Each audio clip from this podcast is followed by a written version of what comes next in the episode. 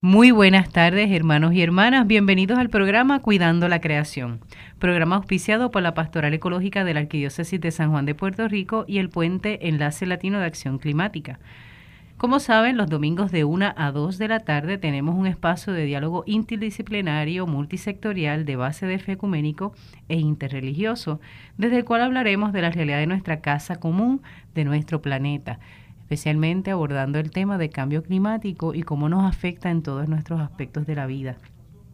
Hoy quien les habla es la hermana Alicia Vilés, hoy un poquito con la garganta extraña, así que si escucharan la voz que se apaga de momento, no se asusten. No es parte del cambio climático, es cambio de vida, tranquilos.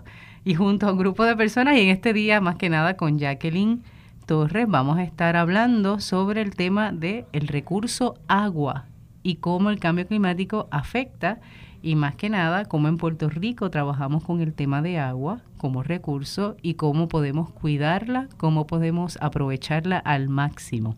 Así que bienvenida Jacqueline. Gracias, buenas tardes Lizy, nuevamente por la oportunidad que nos das.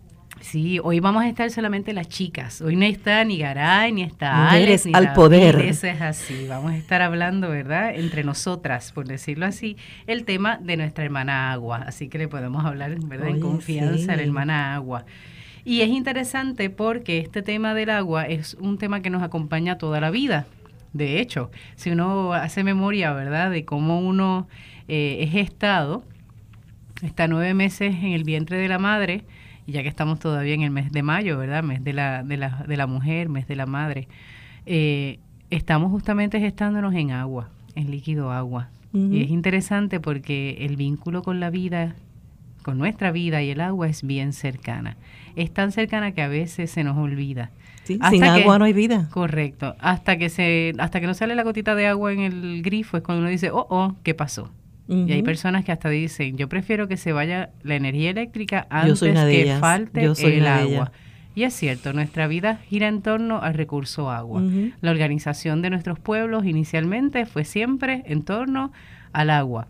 Exactamente, las ciudades este, se asentaron, esos asentamientos fueron en las cuencas hidrológicas, este, hidrográficas, eh, de, por siempre. Por siempre, eso es así. No es hasta que se comienza a trabajar esto de las tuberías y en los modos de extender este recurso a que llegue a lugares donde no existe o donde no hay un cuerpo de agua, ¿verdad? Ya sea un lago o un río, es que comienza entonces a expandirse también, ¿verdad? La población es importante el agua, la lluvia, etcétera. Así que hoy el tema se lo vamos a dedicar a este recurso tan preciado. Y un amigo nuestro, alguien que ustedes han escuchado mucho, el ingeniero Jesús Garay, sí, ese que siempre decimos el poeta, que a veces canta y todo ese tipo de cosas, aparte de ser ingeniero, ¿verdad? Tiene esos talentos. Y él eh, ha escrito un texto que se llama El planeta tiene sed y cuando Jacqueline y yo lo estábamos leyendo, nos parecía interesante el modo en que Garay presenta la realidad del agua y más que nada la realidad del planeta con respecto al agua. Y entendíamos que era eh, vital poder iniciar con las palabras de Jesús Garay. Obviamente vamos a escuchar también lo que dirá el, el Papa, ¿verdad? Que tiene que decir el Papa desde Laudato Si, pero es bueno también escuchar cómo otras eh, disciplinas, ¿verdad? Fuera de la parte religiosa, eh, teológica, etcétera, abordan el tema de, de, la realidad del agua en nuestro planeta. Así que eh, tú lo tienes ahí, ¿verdad, Jacqueline? Sí, este, ah, pueden acceder a um, este artículo que, que, el ingeniero Garay escribe, que se llama El planeta tiene sed. Eh, lo pueden conseguir en la revista ambiental excelente, se recomienda a todo el mundo como recurso, que es Corriente Verde. En corrienteverde.com eh, pueden mirar eh, todas las revistas, las ediciones de las revistas que ellos tienen y lo pueden, está organizado por, por contenido, artículos por categoría, así que cualquier tema que a usted le interese en temas de ecología o ambiental, eh, puede mirarlo, pero es excelente revista. Así que Garay comienza diciendo en su artículo, el planeta tiene sed, sin agua no hay vida. La cantidad de agua que existe hoy en el planeta Tierra es la misma cantidad de agua que existe desde que se formó hace billones de años. Lo cubre casi totalmente, pero solo el 3% es potable y de ese 3% solo el 0.007% está asequible a la humanidad. El aumento poblacional planetario, el aumento en consumo global y el cambio climático están incrementando la crisis hídrica y ya se prevé que las guerras del nuevo milenio serán por el control y el acceso vital de este imprescindible líquido. Y entonces continúa hablando sobre ¿verdad? la misión y la visión del que tiene la organización a que nosotros como voluntarios pertenecemos, el Concilio de Construcción Verde de Estados Unidos, y las guías, este LEED, que son unas guías profesionales de valorización bioclimática, cómo atienden este tema desde el diseño, construcción y actualización de los edificios, que es nuestra, nuestra área ¿verdad? de trabajo. Y más adelante pues habla sobre eh, LEED y la conservación del agua. Eh, esto es un sistema de puntuación de los edificios en donde, dependiendo de las estrategias que tú utilizas en esos edificios, cómo tú intervienes en ese edificio eh, y en esas instalaciones, pues tú tienes unas puntuaciones, unos créditos. Mm. Eh, para el final, ¿verdad? En los términos, en, en, el área de agua tienes unas puntuaciones, en el área de energía tienes unas puntuaciones de atmósfera, calidad del interior, uso de materiales y recursos. Todo eso se va sumando hasta llegar a unas puntuaciones de 45, 50, 60, 70 puntos, en donde entonces tu edificio, pues es un edificio que se conoce como un edificio LEED, tiene un estándar ya reconocido por unos terceros que validan esas estrategias, esas intervenciones que tú hiciste para que sea un edificio, lo que llamamos un edificio verde, ¿verdad? O ecoamigable. O ecoamigable. Y entonces, este, pues en el artículo, pues se habla específicamente de esas estrategias eh, en, en, los edificios. Y más adelante, como estamos hablando este, antes de comenzar el el, programa de radio, mencionábamos, Lizzy, lo de agua y energía. Sí, está bien relacionado. Este, que, que, no podemos hablar de una cosa sin hablar de otra. y entonces él lo menciona ahí. No están divorciados. Y de hecho, dice Garay, no podemos terminar sin señalar el, el nexo inquebrantable entre el agua y la energía. El uso de agua es imprescindible en muchos de los procesos generadores de energía eléctrica. Se usa para enfriar reactores nucleares, para mover turbinas de, por vapor de agua, para procesos de incineración de basura, etcétera. Estas aplicaciones disminuyen aún más la cantidad de agua potable disponible al contaminarla y al cambiar su composición. Esa parte me parece. Claro, sobre todo las plantas nucleares y los accidentes que han ocurrido que, sabes que se utilizan para enfriar y todo eso se descarga en los océanos, en las costas. Lo vimos, por ejemplo, con el terremoto que hubo en Japón. Exactamente. Y veíamos cómo se afectó esa planta. Todavía, todavía, todavía está manejando ese, ese. Nosotros no lo escuchamos. Claro. Pero todavía El hecho de que no lo escuchemos no quiere decir que no ocurra. Está, Está trabajando con eso. Se está trabajando y cómo está alterando no solamente el, la región de Japón, sino como eventualmente eso repercute en todo el planeta, que eso es lo interesante, ¿no? Nuestro sistema energético define nuestro sistema económico, sigue diciendo Garay, ¿verdad? Y nuestro sistema económico impacta nuestro sistema ecológico. Lamentablemente, dice Garay, nuestro sistema económico está basado en una irracional e insostenible suposición de que nuestro sistema energético, basado en la quema de combustibles fósiles, es inagotable e irreemplazable.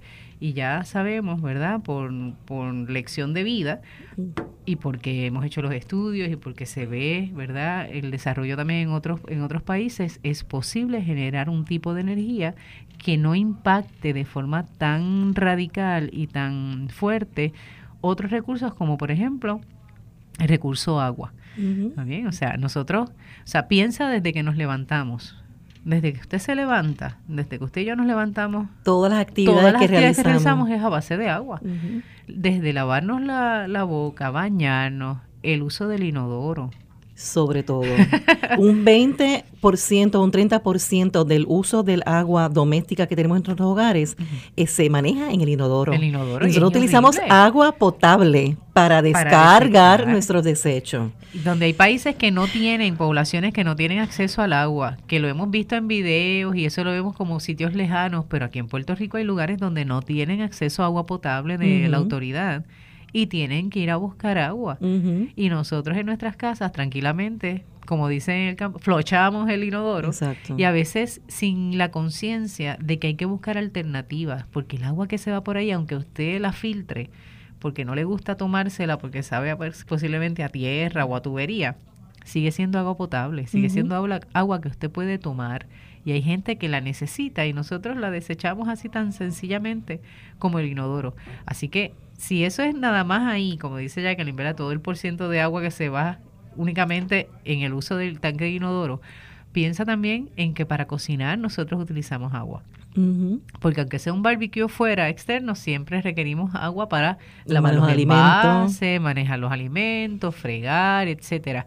Y tal vez usted diga, una buena excusa para utilizar desechables. Cuidado, porque también el manejo de los desechables para crearlos, para confeccionarlos, también se utiliza agua. O sea, todo está conectado. Interconectado. Y peor es cuando usamos el styrofoam, que no lo queremos. Correcto. Y peor es cuando usamos el plástico, que tampoco lo queremos. Así que dentro de todo lo desechable, quizás usamos cartón, que es lo mejorcito, de mágico amigable pero eh, hay que manejar el agua de manera distinta. Definitivo. Eh, y la relación, como retomando el tema de Garay, o sea, la relación que tiene el agua en energía cuando se procesa esa agua que llega a nuestro a nuestra eh, cocinas o llega a los baños, pasan por un tratamiento en estas plantas de, de, primario, terciario, secundario y, y, requiere energía para hacer todos esos procesos este, de purificación para que llegue a nuestro hogar. Así que ahí nuevamente tenemos la vinculación de agua y energía. Y en los inodoros, por ejemplo, este, yo conozco de estrategias que podemos utilizar desde la más criolla, desde la más el galón dentro del tanque. Exactamente. El galón dentro del tanque de inodoro o el ladrillo que le ponía dentro del tanque de inodoro, que el efecto es verdad que desplaza este agua y por lo tanto vas a tener menos contenido, menos volumen de agua en la caja de, Pero tanque de inodoro. la presión para que pueda Se mantiene la presión para hacer la descarga. También hay tecnologías tan sencillas, porque a veces uno piensa tecnología y piensas en cosas bien sofisticadas. no, no, hay una tecnología este, a la que yo tengo eh, eh, accedo, ¿no? Hay una empresa Technical Sales de nuestro amigo este eh, varón, se llama Esapomatic. El Sapomatic. pueden buscar en la página Spectrum Eco o Spectrum H2O, que es una página que yo manejo, ¿verdad? Como consultora ambiental y educadora ambiental, en donde el Sapomatic, tú lo que cambias es, es el sapito de tu inodoro. Okay eh, es un producto nuevo, tiene relativamente hace poco tiempo, viene de México, de un ingeniero que lo inventó en México, y tú colocas ese sapito existente, lo sustituyes por el Sapomatic, y tú conviertes tu inodoro en un sistema dual flush, en un sistema ¿De, descarga doble. Y no tengo que cambiar el inodoro. Y no tienes que cambiar el inodoro, que es otro problema. No hay que invertir en inodoros que a veces vienen muy, muy sofisticados, el del Toto, el otro, tú sabes que cuestan 300 dólares. Botón para una cosa, botón para la otra. Exactamente, este no. Este con tu inodoro existente, tú cambias el sapito y lo conviertes en un sistema dual flush. Qué bien. Y entonces tú la palanca hacia arriba, no, hacia abajo una sola vez, tú descargas lo, sólido, eh, lo líquido, y, y, dos veces le das a la palanquita y entonces hace la descarga completa del tanque de agua y descarga lo sólido. Como eso hay otras dos compañías que hace mucho tiempo traen productos, pero ya tienes que cambiar todo el sistema de adentro, del, pero todavía mantienes tu equipo. pero cambia, no, exacto. Eso es lo que estamos tratando de evitar, ¿no? que los inodoros que estén en buenas condiciones, esa porcelana que está en buenas condiciones, termine en un vertedero. Claro, Así y que, y con, ante la situación de crisis la gente piensa que pues mira, no se puede hacer nada y se pueden hacer ajustes Desde el galón, desde el del bloquecito que tú le pones hasta sistemas como el Sapomatic, este el otro se llama Dual Flush. Qué bien. Eh, lo venden en estas tiendas grandes de, de, herramientas, ¿no? De eh, eh, bajo una caja azul y blanca, otros son Floshmatic, algo así. Me que también que tendrá algún tipo de sellito que dirá que son. Sí, sí, eh, sí. Así que sí hay alternativas y son sistemas que son económicos, desde 25 dólares hasta el que cuando cambias el sistemita completo del tanque, creo que son como 50 dólares. Y tú eso, tú eh, puedes recuperar esa inversión. Yo siempre digo, no es un gasto, es una inversión, en todo este sistema. Tú puedes recuperar esta, inversión en unos seis o siete meses y ya desde ahí en adelante, más tu conciencia de que estás, haciendo y que estás aportando, aportando a nuestro planeta a conservar el agua. Y como dice Garay en su artículo, el recurso agua que tenemos es la misma agua que tenemos desde el inicio. Porque el ciclo que de agua es cerrado. Claro. Eso no cambia. Y además la materia no se destruye, se transforma. Exacto. Y eso a veces lo vemos solamente en, los aspectos sólidos, ¿no? O sea, la madera, la pero es también en el agua, ocurre lo agua, mismo. La energía, los componentes de carbono, de nitrógeno, todo, nuestro sistema es un sistema cerrado y nosotros tenemos que aprender de la madre naturaleza eh, a, utilizar esa misma tecnología ecológica.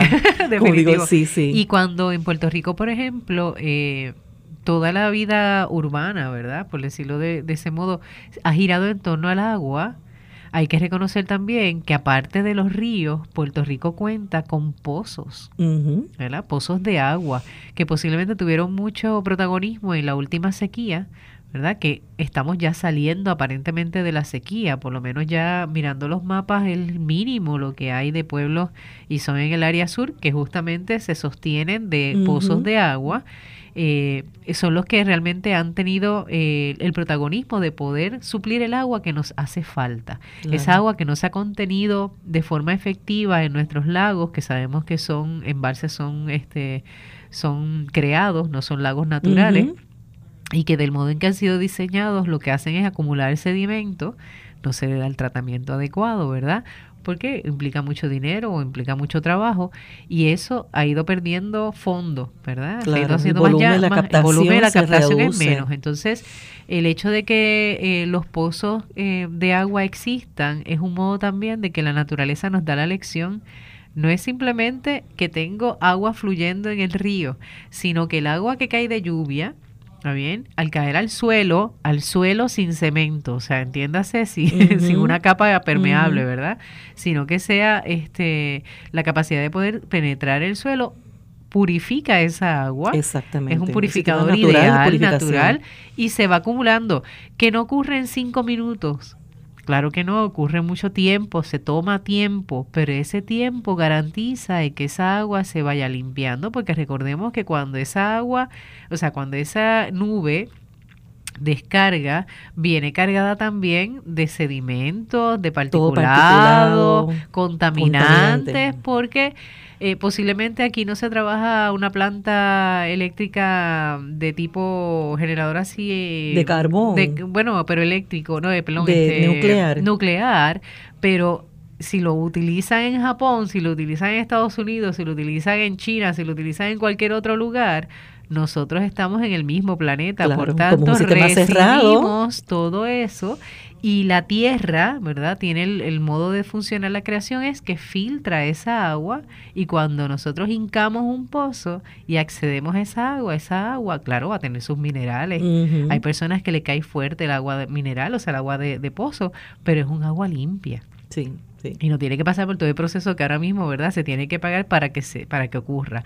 Claro, el proceso es más lento y a nosotros lo que implica tiempo nos cuesta esperar. Pero y entonces como intervenimos en los terrenos, poniendo el cemento, impermeabilizando muchas áreas. Definitivo. Eh, yo sé que la costa norte, muchos de estos pozos que se, que se han contaminado porque básicamente sabes que eh, las, farmacéuticas, eh, pues manejan la mejor calidad, de, agua, correcto. Eh, con, con, los, con, esa agua que vienen que extraen de los pozos y a su vez pues se han ido este contaminando pero es bien importante eh, proteger, o sea, manejar esas áreas de captación, respetar el plan de uso de terreno que tenemos de Puerto Rico, que finalmente, ¿verdad? Se, se, después de 10 años de lucha, se trabajó y se firmó ese plan de uso de terreno para garantizar que hayan unas áreas en donde sean eh, que no sean que sean permeables para que haya esa filtración para nosotros tener esa esa agua reservada en las entrañas de la tierra eh, porque otro problema es quizás cuando atándolo al cambio climático, eh, cuando vengan estas subidas de mar del, que, lo estamos teniendo, el problema que tenemos eh, de, la intrusión salina, ¿verdad? De, la mezcla, la unión del agua salada de los océanos, de las playas, por la parte, ¿verdad? De las sub subterráneas y que se contaminen con, con, las, aguas de los pozos. Ese es un problema que, que vamos a tener que vamos a tener. Es nuestro recurso, es nuestra reserva, pero también es, frágil. Sí. Por el hecho de que queda en su mayoría en la zona costera. Mm, exactamente. Porque eh, justamente el área de pozos es eh, gracias a la, a la zona del Carso, ¿verdad? Que provee esos espacios y pues lamentablemente al quedar en la costa, y Puerto Rico es básicamente costa, eso es que no se puede Y nuevamente, ahora que tú mencionas eso, o sea, volvemos respetando los, el uso del plan de terreno, eh, respetando el que no se sigan quitando esas, esas zonas de carso, cárstica, porque esos son los las esponjas. Correcto. Son las esponjas de nuestro, de nuestra, de nuestra tierra para, para tener, para manejar y para recibir el agua que va a estar en el suelo, en, subterránea. Eh, así que Sí, es importante mirar esa relación que tenemos con nuestro entorno de infraestructura gris, que llamamos, ¿verdad? Construcción, para ver cómo vamos a manejar nuestra infraestructura azul, que, es, el agua, unido a la infraestructura verde, que es nuestra, ¿verdad? Las montañas, los árboles, las plantas. Nuevamente, todo esto es un sistema de vida que está interconectado, que está entrelazado eh, y que tenemos que aprender de ello. Yo conocí, envuelta en, la organización del Green Building Council ya hace cuatro años, hace dos años conocí a una arquitecta que trabajó en, la Universidad Pontificia, Lynn. Eh, ella ahora mismo se encuentra en California y nos presentó una disciplina, una, un tema que yo no conocía, que se está trabajando ahora mismo. Hay un, un, joven que no recuerdo su nombre, arquitecto, que se, está en Ponce, en la Pontificia, el, el, bimetismo, bimetismo. Este, bimetismo. sí. ¿Y a qué se eh, refiere eso? Que se refiere a cómo tú vas a utilizar las estrategias de la naturaleza para replicarla al diseño de la arquitectura. Oh. Bien interesante. Y entonces ellos estaban haciendo unos assessments y unas visitas a la, ¿verdad? A la naturaleza, mirando las palmas, mirando cómo se entrelazan las estructuras de la, de la naturaleza, inclusive hasta mirando organismos vivos, cómo manejan la humedad, este, para tratar de replicar esa experiencia bueno, que no es un tema nuevo tampoco, porque eso de replicar todo, o sea, los aviones, la parte de la aviación, etcétera, se toma porque se, observa la naturaleza. Pero lo interesante es que, ya hay arquitectos que te están diseñando edificios que responden a la, a la cantidad no a la cantidad de luz que entra y sale del edificio. Entonces como una como una unas celosías o unas cortinas que si hay mucha luz cierran automáticamente, pero si hay oh. poca luz, abren. Y es, esa, es, una cosa bien interesante. Claro, el calor se minimiza al cerrarlas, se pone más fresco si, la, si y estructuras también, unas estructuras en donde unos caparazones este, de,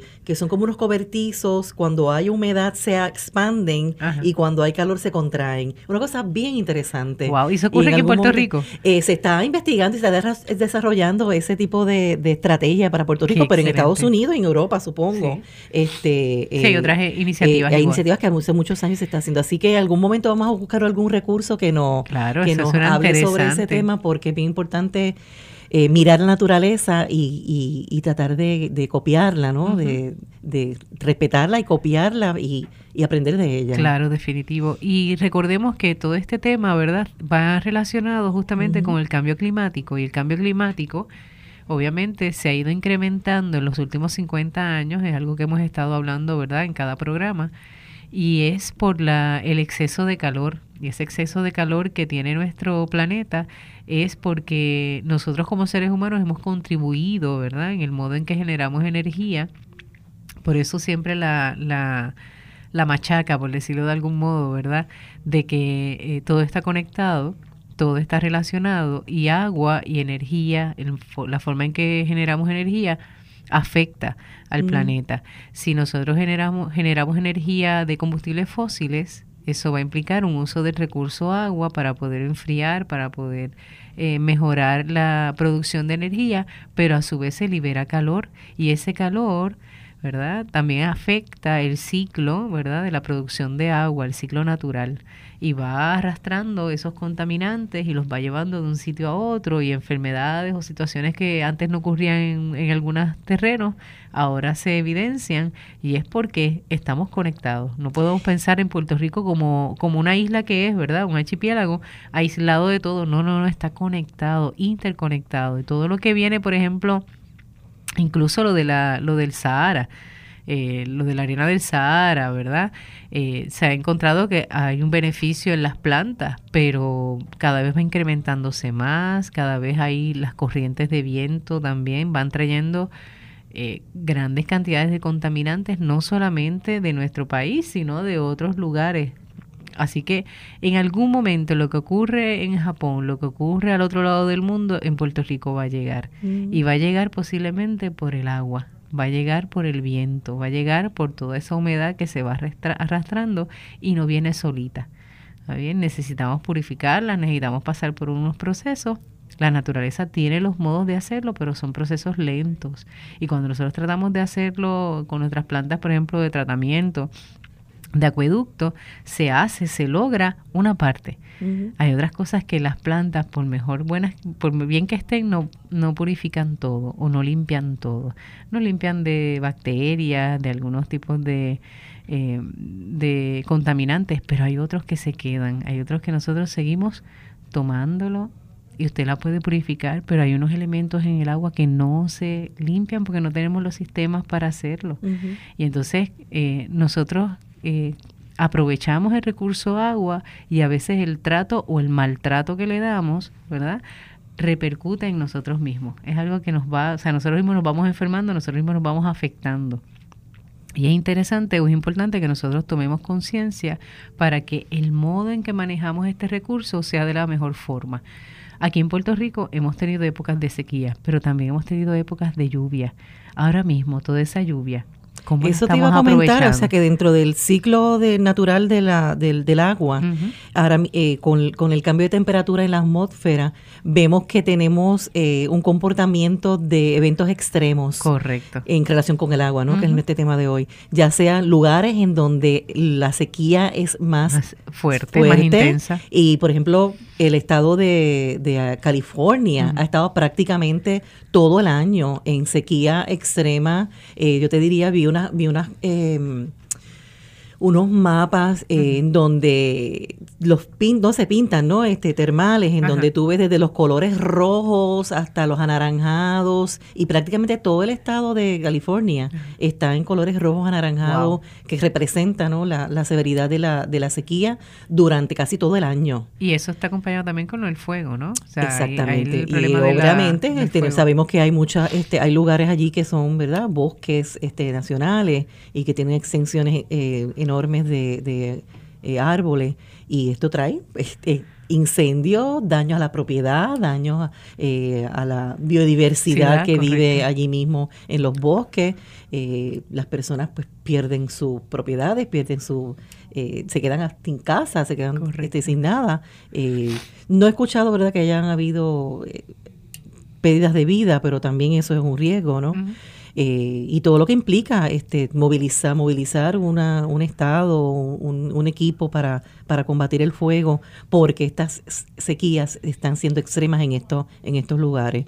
Y si miramos África o Asia, pues obviamente lo que tú mencionaste al principio de la, del programa de la conversación, tenemos personas que para acceder al agua tienen, que, caminar y tienen que movilizarse este, millas y millas para poder cargar el agua que se van a tomar y es agua no necesariamente limpia, es agua también contaminada. Exactamente. En África muchos eh, eh, grupos eh, raciales, la mujer es la que se dedica con sus niños, con los niños a buscar el agua. hacer ese recorrido exclusivamente para buscar el agua. Y nosotros lo tenemos tan cerca, ¿verdad? Y unos dirán, ay, que somos bendecidos. Cuidado. Está bien, porque esa bendición también tiene una, acarrea una gran responsabilidad. Claro, claro, uno tiene que pensar en el que carece, que tiene esa carencia. Yo, sabes que soy maestra y recuerdo que hice un ejercicio con un grupo de Girl Scouts que tuve en un tropa hace unos años, por 10 años, eh, y la compartí esa misma actividad con un grupito de St. John, que quedan, sabes que esa, esa escuela queda cerca de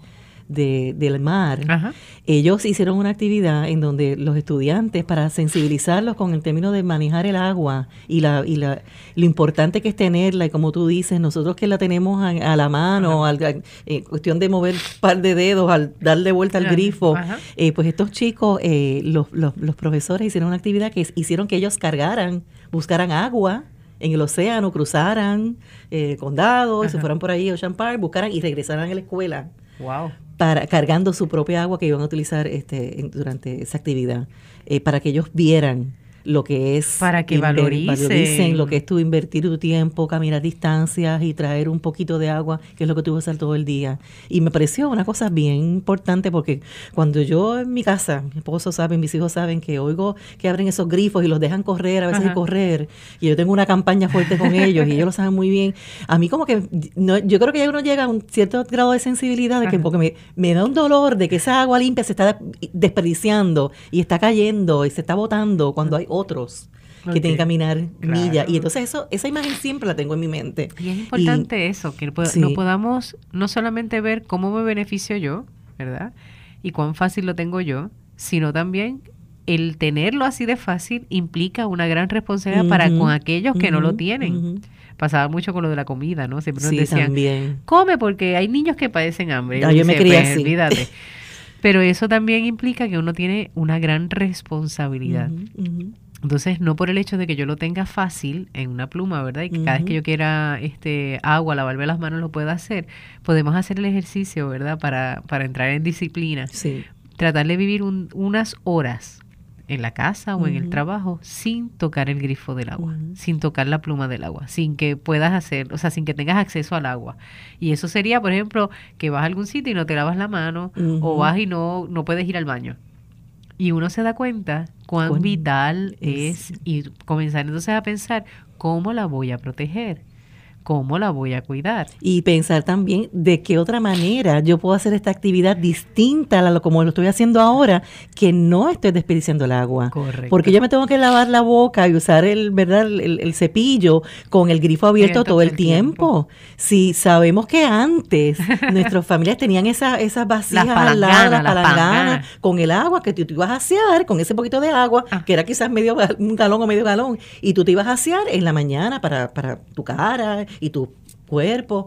Eh, y podemos hacer lo mismo, usar tu vasito de agua. No esperar que llegue la sequía para eso. Exacto, hacerlo como una práctica. La época de sequía que tuvimos, el periodo de sequía último, eso nos, hace, nos obliga. Disciplina, pero el problema no es que nos olvida, ese es el detalle. Porque si fuera que nosotros nos adaptamos y comenzamos a decir, pues mira, aunque ya hay agua, claro. yo voy a ser más consciente. Claro. Y posiblemente de los que nos escuchan lo están haciendo. Sí, Habrá, pues siempre hay gente muy Habemos, porque nosotros Habemos, ese vamos a incluirnos. Habemos en eso sí, pero a veces se nos escapan, se nos escapan. Por ejemplo, no podemos negar que la cultura puertorriqueña es una cultura que se basa en el agua.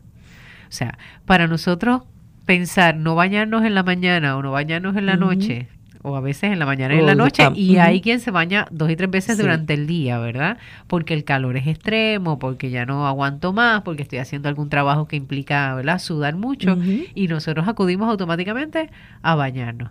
Si vamos a, limpiar, es limpiar con la manguera. Ay, sí. O sea, yo no puedo imaginar a mi mamá, a doña Hidaria, que debe estar escuchándome cuando, cuando diga esto. empujando, empujando todo, con el chorro de agua. Claro, y aprovecha cuando hay lluvia. Yo hacía. Cuando hay lluvia, aprovecha y lava toda la calle. O sea, eso olvídate, se beneficia todo el mundo. escoba y... Pero es pegando manguera, eh, básicamente. O sea, la limpieza tiene que ser con agua. La limpieza tiene que ser, eso de tú limpiar con un pañito y con el vacuum, la aspiradora, eso mm. no. Eso tiene que ser con agua. Moja ese paño, échale líquidos, lo que sea, y limpia, mapea, todo lo que sea. Y eso es una cultura que utiliza el agua para, todo para lavar el carro. Es increíble, por la ejemplo. gente que deja el agua abierta así el chorro corriendo en lo que lava y pues abona. Ay, porque es que es un problema el, el estar abriendo y cerrando. Señores, vienen vienen unos unos pisteros, que tú los puedes regular a, a sprinkles y, y, más intenso el que tú tengas una manguera con ese chorro, ese volumen corriendo, eso es un desperdicio tremendo. y vienen los pisteros de distintas maneras. Claro. Desde que son así como pistolas a como son tipo, este, tipo bombero, como uno dice. Exacto, también que tú los regulas, que son un pistilo más, más, más largo. Pero tenemos que repensar cómo hacemos nuestras actividades y cómo yo, porque sí las podemos mejorar. Y déjeme decirle, no podemos poner el aspecto o la belleza de un vehículo ante la calidad de vida. Hay gente que lava los carros toda la semana. Y yo para que después llueva el mismo día. por eso. O sea, hay cosas que nosotros tenemos, diríamos acá, ¿verdad? Lloran los ojos de Dios. hay prioridades y hay prioridades. Prioridades, correcto. El que no laves el carro una semana, no se va a caer el mundo, te lo aseguro. No como una vez al mes está bien, ¿verdad? Es, bueno, la guagua yo creo que la que yo utilizo hace como tres meses que no se lava. Pero... Está bien. y, a donde, y si tengo que ir a llevarla a lavar, utilizo un lugar, un car wash que hay cerca del trabajo, que reciclan el agua. Importantísimo. Y eso yo lo auspicio. Yo también. y pregunto, ¿es, ¿aquí el agua es agua que se recicla? Sí, se recicla, se le da un tratamiento para suavizarla, porque obviamente está llena de, ¿verdad? De, eh, ¿cómo se llama? De jabón y otros eh, particulados. Particulados, sí, que le hacen el agua pesada, ¿verdad? Que le dicen agua pesada. Pues entonces, eso lo pasan por un tratamiento y esa misma agua se utiliza Eso es así. Pues entonces uno dice, pues mira, si se va a utilizar, pues que ya por lo menos sea agua ya usada, que no es agua potable. Hay que repensar otra vez cómo yo hago mis cosas relacionadas con el uso del agua. Y no es solamente porque sea lo que me beneficie a mí, es pensar que beneficia a otros, a otros. Y no es que estemos con la cantaleta por estar con la cantaleta, es que es urgente, se nos va la vida en esos detalles. O sea, no podemos hablar de conservar el planeta si nosotros no hacemos disciplina en detallitos tan sencillos como el manejo de este recurso agua. Que, eh, que el agua es vida. y si no tenemos agua, ahí desaparecemos. Definitivo. Y es importante que nosotros cobremos conciencia y hagamos el ejercicio. O sea, no esperemos a que se den los eventos de sequía para entrar en disciplina. o sea, desde antes hay que empezar a hacer la adaptación. Obviamente nosotros estamos aquí mitigando, ¿verdad? Eh, llevando el mensaje y logrando, pero hay que hacer ya las adaptaciones. ¿Cómo yo voy a utilizar el recurso agua de casa, de mi casa? ¿En qué voy a utilizar el agua ya usada? ¿Está bien? ¿O en qué voy a usar el agua que sale de la pluma? que es vital, que es necesario. Hay personas, por ejemplo, que durante la sequía aprovechábamos, y me incluyó porque en, en el convento lo hacíamos, aprovechábamos, por ejemplo, el agua de enjuague para utilizarla luego para los inodoros. Y lo echábamos en un envase, ¿verdad? En, la, en el área de la, del baño para que tuviésemos mejor acceso. Y es verdad, a veces cogía mal olor, pero uno le echaba un poquito de cloro o buscaba, ¿verdad? De algún modo darle un poquito de olor, pero fue el modo que utilizamos para no tener que utilizar galón de agua limpia. en el de descargue del inodoro. Y hay personas que tienen la capacidad económica para poder hacer la adaptación permanente. Pero nosotros tenemos que ir buscando, ¿verdad?, cómo ir adaptando esa realidad y cómo ir mejorando. Y Acueductos hace su parte, es cierto, pero también tiene, ¿verdad?, sus necesidades y necesita que el, la ciudadanía tome conciencia y colabore y ayude. Y yo creo que ahí, este Jacqueline, tú tienes algunas recomendaciones que se pueden utilizar para esto de cosechar el agua, es que le dice. Correcto, cosechar el agua de lluvia, colectar el agua. Nosotros en, el Caribe, en Bahamas que yo visité, en, en, San Martín, en Santo Domingo, aprovechan el agua, ¿verdad?, de los techos y que, que ellos las recolectan y las ponen en cisternas. Te voy a poner en contexto. En Culebra, no voy a hablar de También, sí. Pero en Culebra, por ejemplo, aunque ahora están conectados con el servicio de acueducto, por mucho tiempo lo que tenían era la colección de agua de lluvia, tenía lo que se llaman, no son cisternas, son este, ¿cómo es que se llama esto? Los eh, cajones. Los cajones, sí, de agua, que casi siempre estaban en el área del balcón. Si no llegaba, yo me acuerdo, y todavía cuando vamos a Culebra, porque tenemos convento allá, en el área del pueblo hay casas que tienen en el área del balcón y tú puedes llegar y puede ser calor, pero tú tocas descalzo el piso del área del balcón y siempre está fresquito. Y es porque ahí es que se acumula el agua de lluvia. Aparte también tuvieron la planta desalinizadora, que eso generaba también, ¿verdad?, una problemática adicional porque el agua que salía por la pluma en Culebra cuando estaba la planta era agua no potable. Te podías bañar con ella, la podías utilizar en el, en el tanque, ¿verdad?, para inodoro, bañarte, pero la que era potable tenía que pasar por un segundo proceso para que fuera entonces potable. Y esa agua siempre era rara. Yo recuerdo que yo le decía a las hermanas al principio cuando iba a, a Culebra, yo le decía, ay, yo no sé, pero yo me siento en jabona. Y me dice, ah, es la realidad de que como el agua queda todavía eh, con particulado, pues siempre vas a sentir que estás en jabona y puedes usar mucha agua. agua dura, es agua, dura, correcto. y te sientes que estás en jabona todavía. Y esa es la parte, ¿verdad?, de, la, de, la, de las situaciones. Pero son adaptaciones que no están lejos. Te estoy hablando culebra, ¿no? y, que nuestros eh, antepasados lo, aprovechaban. lo aprovecharon y lo, hacían de esa el manera. El hecho de, de construir las casas a dos aguas Claro. Era para justamente aprovechar el agua que bajaba del zinc, vamos a decirlo de ese modo, y colectarla para aprovecharla, porque no siempre se tuvo el sistema de acueducto funcionando como se tiene ahora. Bien, en Bermuda yo lo visité y todas las, que yo recuerde, todas las estructuras de en Bermuda son techos de dos aguas. ¿Y en Bermuda No, hay, no hay río. Y ellos su agua es, colectan agua de lluvia, la tienen que manejar, la tienen que administrar. Eh, nosotros, por ejemplo, nuestro sistema de acueducto es una distribución central y es un sistema de captación que la única forma que tenemos agua, que decimos agua es porque viene, ¿verdad? De la de, de, lluvia. de lluvia que se colecta en las montañas. Correcto. Y entonces eso viene, o sea, esa es la, área de cabecera que se llama. Y entonces pues viene a través de las cuencas y viene entonces se infiltra, como hablamos ahorita, a las aguas subterráneas, pero no se da mucho crédito a esa cantidad de lluvia, como tú dices, que es la lluvia costera que, que cae en nuestros techos, que cae en las estructuras y no la estamos utilizando. La gente está, comprando cisternas para recargar con el mismo sistema de acueducto, Y no es lógico. No, lo que tenemos que hacer es considerar eh, cómo utilizar esa, esa agua que está cayendo del cielo y que está erodando prácticamente. Lo que está haciendo es contribuyendo a la erosión. alrededor de nuestras casas casi siempre, lo digo tal vez aquí, el convento nuestro que queda en Cataño, eh, por alguna razón las hermanas echaron cemento a, vuelta redonda. Así que todo el agua que cae por, la, por el sistema de drenaje se va a la alcantarilla, para los efectos se pierde, porque si cae, yo digo, si por lo menos no hubiese cemento y cae en tierra, pues la tierra lo aprovecha. Y de algún modo se va a ir filtrando y va a llenar algún pozo, aunque no sea el mío, vamos a decirlo así, va a llenar algún pozo.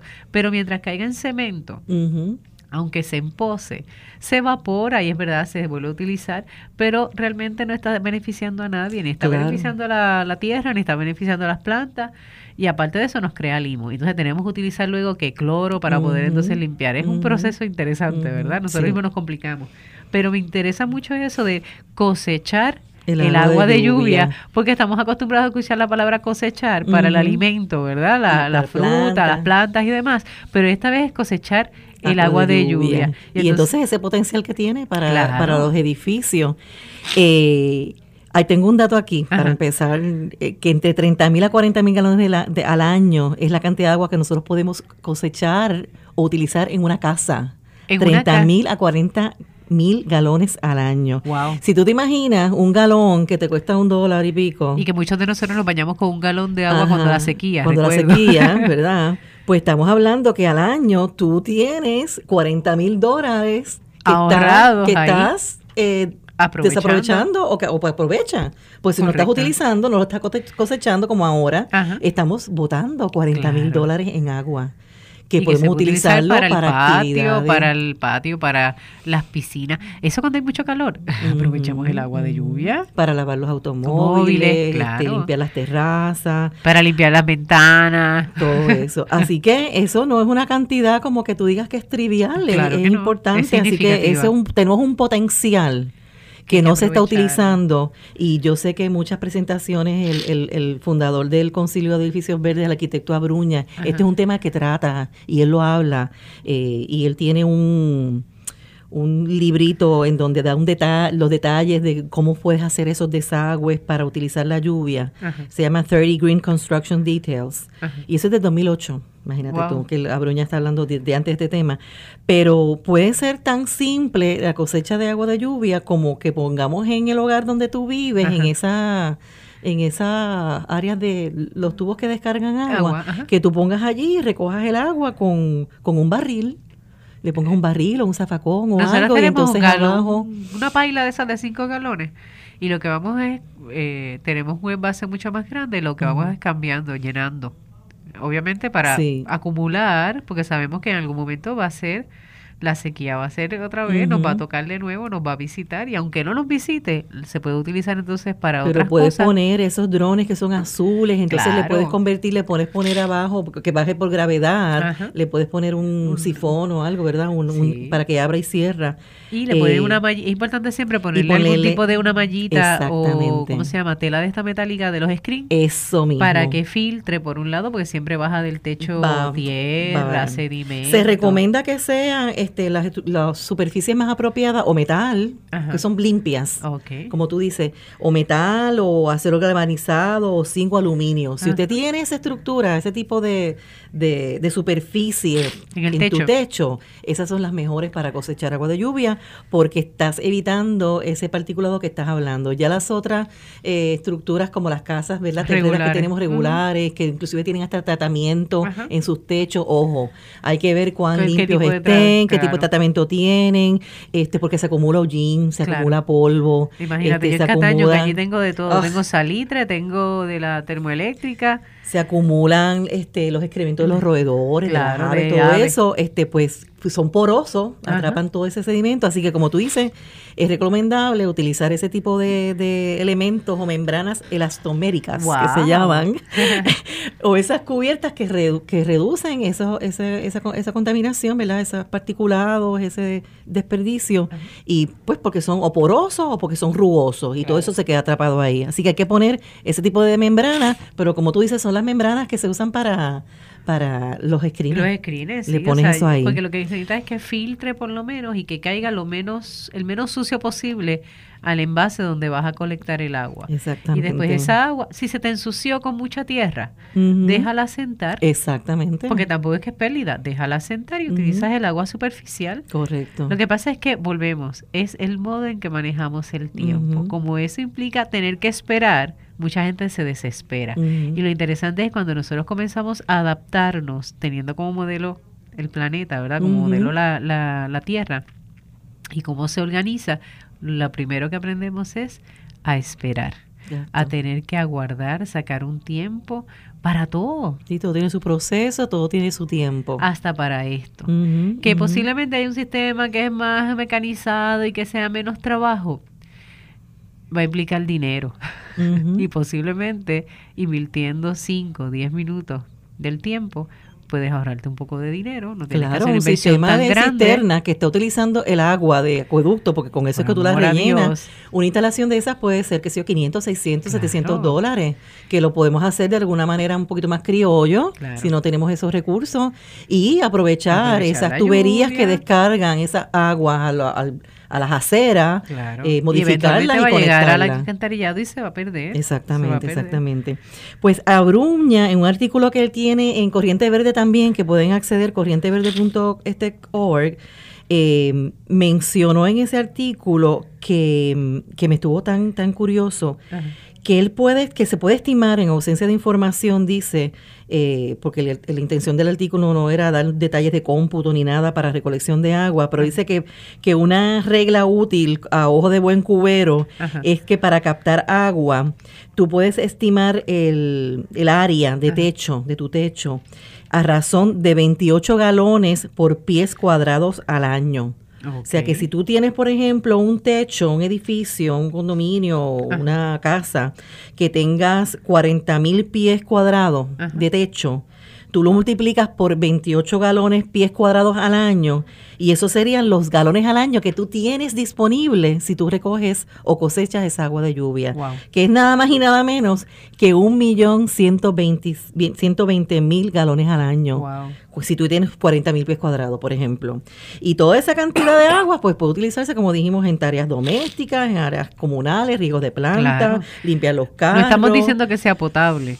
Correcto. estamos diciendo que puede utilizar con otro propósito que no sea para consumirlo. Estamos utilizando el agua potable que cuesta energía, que cuesta tanto dinero, tantos recursos, infraestructura potable. Para otras cosas, que no es para tomarla. O sea, como para descargar un inodoro, eso como Para lavar un carro, no, no, puede ser. Ahora, sí recuerdo, y es tal vez por la experiencia en, cuando estuve de, de estudiante en biología marina, y cuando uno va al bosque seco de Guánica, uno comienza a ver, por ejemplo, el modo en que ahí y en Islemona también, los Rangers en Islemona, que son lugares donde no hay un río como tal. El bosque seco, pues obviamente ya se describe, ¿no? El bosque seco, la cantidad de lluvia anual es bien baja. Eh, ellos utilizan el sistema de condensación. Sí para poder crear, atrapar el agua que está en la humedad del, del aire, ¿no? Y lo utilizan, hacen, eh, utilizan, por ejemplo, planchas de zinc, las colocan de cierto modo inclinadas. Eso crea una superficie, ¿verdad? Donde atrapa ese calor, la humedad que se queda ahí atrapada llega hasta esa, a ese tope, por decirlo así, de la plancha. Y lo que hace es que se va por condensación y se va colectando. Lo mismo, es un proceso lento, pero efectivo, porque trabaja 24 horas. Y tú no, lo que tienes que tener pendiente es de cuánto o cómo podemos este, ir colectando esa agua. Y así es que se hace la reserva de agua del bosque seco. Claro. Que no hay un tubo de agua necesariamente de acueducto que llegue hasta allá arriba. Entonces son adaptaciones que son antiguas, no son nuevas. Y es mirando justamente la creación para poder aprender. Así que es la tecnología de la ecología del ecosistema, la infraestructura verde que tenemos. Así que tenemos alternativas. Pues déjame para, para, redondear entonces el tema de cosecha de agua de lluvia rapidito, que como me interesa este tema también, eh, que es las recomendaciones, ¿no? Eh, primero, para diseñar un sistema de recogida de agua lluvia en tu hogar, pues es necesario que mires, ¿verdad?, tu, qué fuente vas a capturar de agua en tu techo. Eh, ya lo, que acabamos de hablar hace unos minutos, de que te asegures de que esté libre de contaminantes tu techo. Eh, si hay algún sellador con pintura de plomo, aluminio o algo que haya, pues hay que mirar eso, primero. Más entonces el tipo de, superficie que tengas, que esté limpia, ¿no? Eh, así que dice que un techo de 2.000 pies cuadrados tienes agua suficiente por una familia de seis personas. Wow. Sí. Y para entonces vas a utilizar los desagües, los tubos de desagüe. Eh, puedes poner los drones de estos plásticos de 55 galones en donde el desagüe lo tenga, eh, lo recibe el, agua. Lo que mencionaste ahorita, Lizzy, que poner esa malla de fiberglass o, o los screens de ventana, este tipo de malla, para captar el particulado, los componentes, los contaminantes más grandes, es un filtro. Ese es el primer filtro para la colecta de agua de lluvia. Entonces... Em, y aparte, si a uno se le olvida, no entran los mosquitos. Claro. Y no se vuelve tampoco un foco de infección. Claro. No, y como vamos a estar usándola, porque la idea es que tú la uses para regar tus plantas, tú puedes conectarla a una tubería de PVC de una pulgada, esos drones y redirigirla a las áreas cercanas en donde tú quieres trabajar, un huerto que tengas en el área urbano, casero, este, el área de tu terraza, el área de tu marquesina. Es porque normalmente, exacto, tú lo relocalizas, tú diseñas. O sea, es importante visualizar dónde yo voy a captar mi agua, dónde voy a poner mi sistemita criollo, como digo yo, este, con su tubería sencillita, en esa área en particular, porque en esa área yo tengo alguna actividad en específica que quiero aprovechar esa agua. Claro. Y para este, esto no hay que ir a la universidad, mi gente. Es cuestión de detenerte un tiempo contemplar, observar tu entorno, ver la realidad y ver entonces cómo adaptar. Claro, y ahora con tantos recursos que tenemos en internet, tú lo buscas, YouTube, lo, en YouTube lo googleas y ves distintos sistemas este criollos caseros, distintas formas y maneras que se pueden hacer, este, y si no para eso están organizaciones como las nuestras de Concilio de Edificios Verdes o ingeniero, algún ingeniero eh, que esté a tu alcance que puedas hacer la consulta. O sea que por falta de información en esta época no, podemos pecar. Así que ya como mencionaste, es un agua que es un agua dura, que es un agua cruda, pero que vamos a utilizarlo, ¿verdad?, para, para ciertas actividades. Eh, y la ventaja que tenemos que es que el agua de lluvia es gratis. Claro. Este, nuestra isla llueve constantemente. Ajá. Aunque ahora ha ido eh, disminuyendo por el cambio, pero claro, pero aprovechar tiene sus, épocas y aprovechamos esos momentos para abaratar nuestros, nuestras facturas. Eh, si aprovechas, si cosechas el agua de lluvia, pues puedes ahorrar en la factura y el consumo que tienes de acueducto, porque simplemente dejas esa agua para que sea un agua potable, para cocinar, este, para lavarte quizás la, boca, ¿verdad? Eh, y en, casa, en caso de un desastre natural, o en caso de un evento de terremoto o en nuestras épocas de huracanes, pues nosotros ya estamos seguros de que lo más importante y esencial, número uno para nuestra vida, que es el agua, lo vamos a tener. claro. Así que tenemos que, empezar a mirar. Sí, sí, sí, sí, sí, no, no. Así que tenemos que mirar, eh, como tú dices, nuestro entorno, nuestro, nuestro, nuestro hogar, donde estamos, cómo podemos utilizar esa agua de lluvia para nuestras actividades secundarias, vamos a decir de esta manera, eh, porque nos va, vamos a tener unos ahorros este, ¿verdad? importantes eh, o moderados, ¿no? Eh, pero ulterior a eso, pues es nuestro compromiso, la concienciación y el impacto que tiene el manejo del agua con, el ambiente ecológico. Eh, cosechar el agua de lluvia, tenemos una conexión más cercana con la madre tierra y disfrutamos de ese líquido que otros no los tienen disponible como lo tenemos nosotros, así que le damos ese valor de social, de solidaridad, ¿verdad? Que yo pienso mucho en eso. Eh, y no hay por qué no utilizar el recurso que se está desperdiciando. Claro. Que se está desperdiciando. Así que hay estrategias, hay maneras.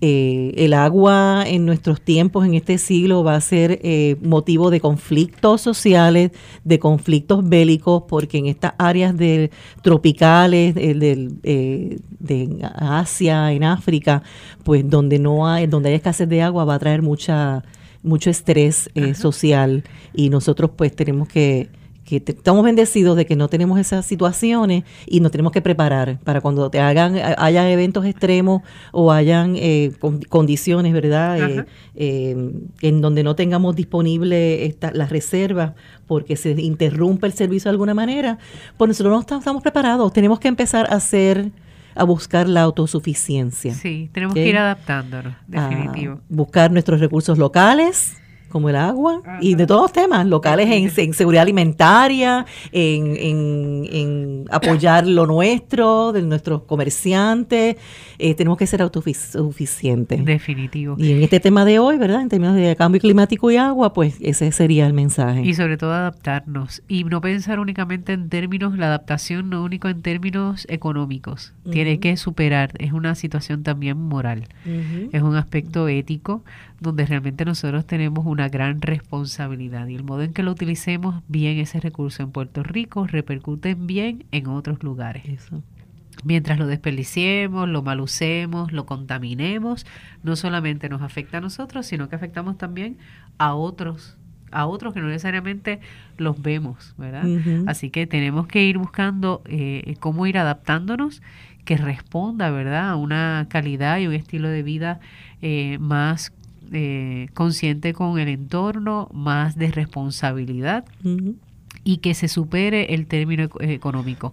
Yo sé que la economía siempre tiene ala muchísimo, ¿verdad? Nuestra, nuestro estilo de vida, pero es hora, es tiempo de que nosotros comencemos también, ¿verdad?, a poner unas prioridades.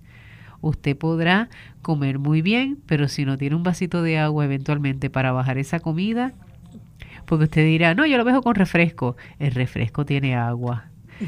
Ah, es con la leche. Las vacas necesitan agua para poder generar también y procesar esa hierba que se come, ese alimento, para producir leche. O sea, usted no se puede desvincular del tema agua. Mm. El agua está presente en todo.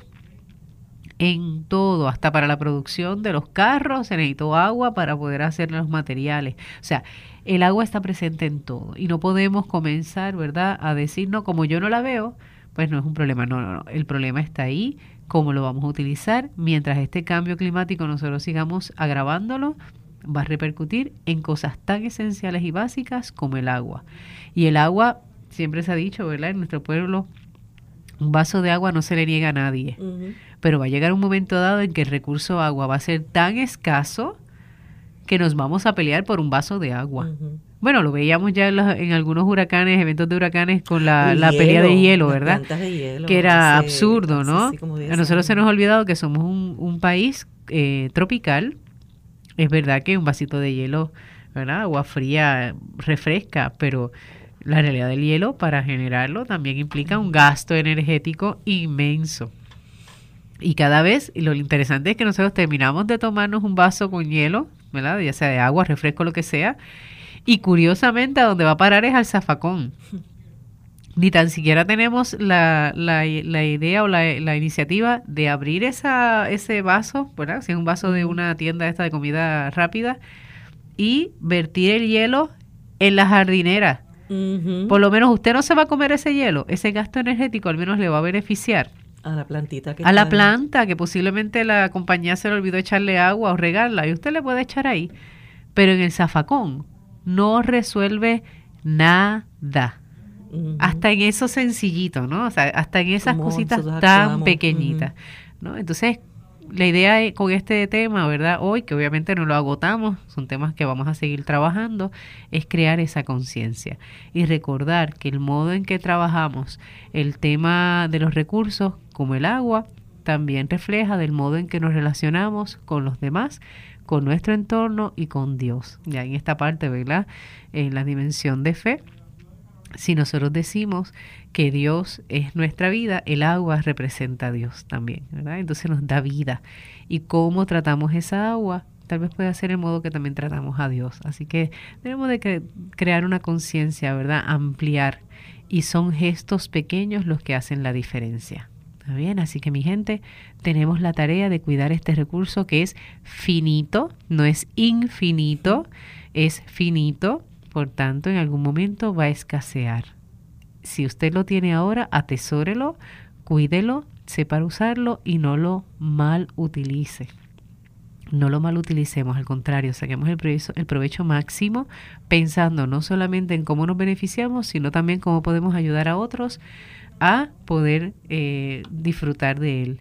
Nosotros sabemos que el agua es esencial, tenemos que demostrarlo también con la vida y con hechos concretos. Así que, mi gente, se nos ha acabado el tiempo. Hemos llegado ya a la conclusión de este programa, Cuidando la Creación. Le agradecemos a Jacqueline que hoy se haya dado cita. Gracias. y nos haya acompañado y hablar sobre nuestra hermana agua, ¿verdad? Y nuestra responsabilidad. Y a ustedes, hermanos y hermanas, nos escuchamos la próxima semana de una a dos los domingos. Nos vemos. Dios les bendiga. Que descansen.